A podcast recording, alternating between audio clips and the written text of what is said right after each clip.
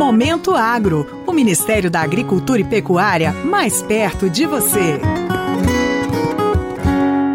Em reunião com o presidente da República, Luiz Inácio Lula da Silva, o ministro da Agricultura e Pecuária, Carlos Fávaro, anunciou nesta quarta-feira a habilitação de 11 plantas frigoríficas para a Indonésia, além da possibilidade de derrubada da suspensão de três plantas para a China.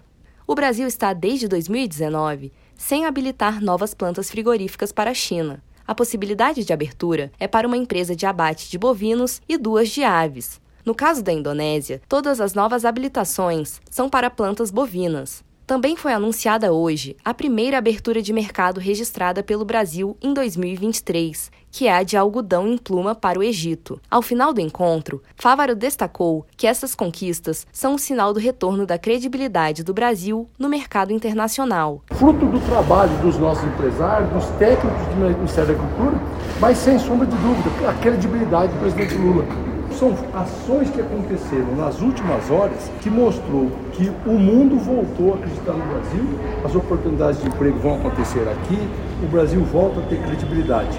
As negociações para a abertura do mercado para o algodão em pluma do Brasil iniciaram em 2006 sendo intensificadas a partir de 2020, resultando finalmente agora na abertura do mercado. Segundo o ministro Carlos Fávaro, essa abertura representa o reconhecimento da qualidade do produto brasileiro.